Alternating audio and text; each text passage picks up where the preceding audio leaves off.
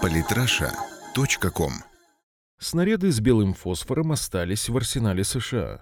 Андрей Борцов.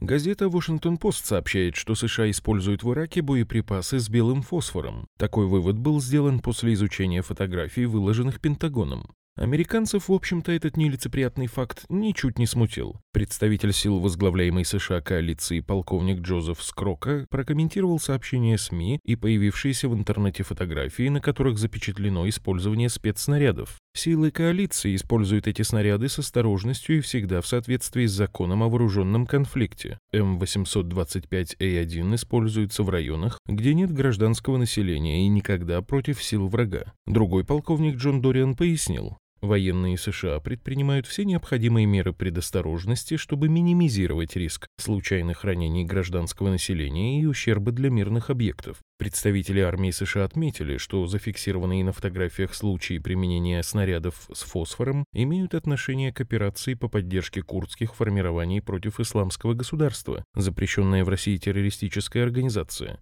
При этом представители отказались раскрыть подробности, в частности, место применения спецбоеприпасов, так что остается неясным, сбрасывались ли они на территории, где с высокой вероятностью могли находиться мирные жители, как и то, сколько раз применялись такие снаряды. Конечно, не стоит уподобляться малограмотным журналистам, не разбирающимся в предмете. В данном случае речь идет не о зажигательных боеприпасах с белым фосфором, которые применяли украинские войска для обстрела Донбасса, а о снарядах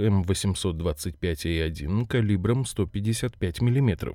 Это не зажигательные, а дымовые снаряды. Белый фосфор там есть, но в небольших количествах. Он применяется для самовозгорания дымовых элементов. Такие снаряды применяются для установки дымовых завес, в основном для целеуказания. И хотя их непосредственное поражающее действие минимально, продукты горения фосфора не та атмосфера, в которой хочется находиться. Кстати говоря, большинство фотографий, которыми журналисты иллюстрируют этот материал, левые, они изображают как раз фосфорные зажигательные снаряды, которые разрываются в воздухе. М825А1 применять таким образом бесполезно, они должны взрываться на земле. Странным в данной истории остается отказ американцев раскрыть информацию о том, сколько было потрачено боеприпасов и по каким объектам, раз уж их предназначение целеуказания они применялись. Смотрится это подозрительно по простой причине. США не раз уже использовали весьма специфичное оружие. Скажем, пресловутый Agent Orange во Вьетнаме. По официальным данным Министерства обороны США, американская армия за период с 1961 по 1971 годы распылила около 77 миллионов литров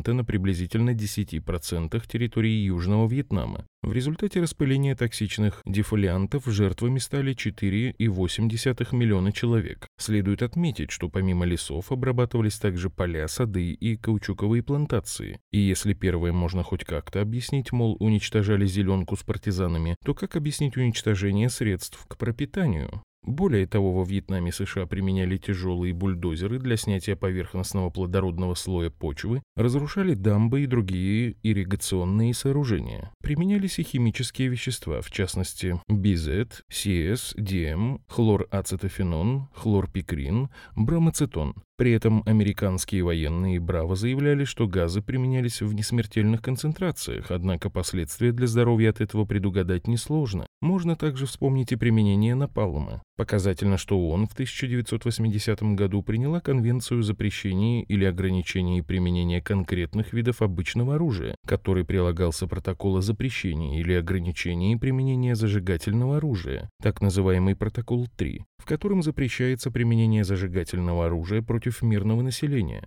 В числе нескольких стран, подписавших конвенцию, но не протокол 3, были и США. Вашингтон вообще любит считать себя исключением. Скажем, протокол 1 Женевских конвенций 1977 года запрещает уничтожение запасов и источников питьевой воды и пищи для мирного населения во время военных действий. США и его не стали ратифицировать. В 2004 году США использовались именно зажигательные боеприпасы с белым фосфором в боях за Эль-Фалуджу. Сначала Пентагон отрицал их применение. Уже после фильма, снятого итальянской государственной телекомпанией РАИ, в котором проводились множественные свидетельства очевидцев и заявлялось, что американцы вслепую и в массовом порядке применяли белый фосфор против гражданского населения, Министерство обороны США вынуждено было признать, что фосфорные зажигательные бомбы действительно использовались, но исключительно против боевиков. Оказывается, фосфорная бомба – это очень высокоточное избирательное оружие. Кстати, в том же итальянском фильме были выдвинуты обвинения в использовании американцами напалма, на что Пентагон заявил, что все такие боеприпасы были уничтожены за несколько лет до момента, показанного на пленке. Правда, при этом авиация морской пехоты применяла в Ираке зажигательные бомбы Марк-77, которые официально напалм не содержат, всего лишь смесь керосина и бензола.